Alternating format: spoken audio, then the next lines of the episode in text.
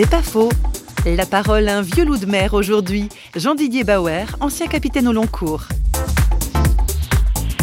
Pendant ces longues traversées de haute mer, ben, on est face aux éléments qui sont bénéfiques, mais qui peuvent être terrifiants.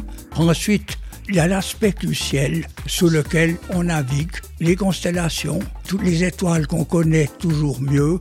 Tout ça, ça vous donne un sentiment d'une immensité, d'un autre monde que le nôtre, qui vous oblige à penser. J'ai toujours eu le sentiment d'avoir été guidé, d'avoir été gardé. Ça, ça vous donne une confiance évidemment extraordinaire. Au fond, Dieu me connaissait, alors même que moi, je ne le connaissais pas. Et ça, je crois que c'est quelque chose sur quoi on peut réfléchir hein, et sur lequel j'ai réfléchi pendant des années.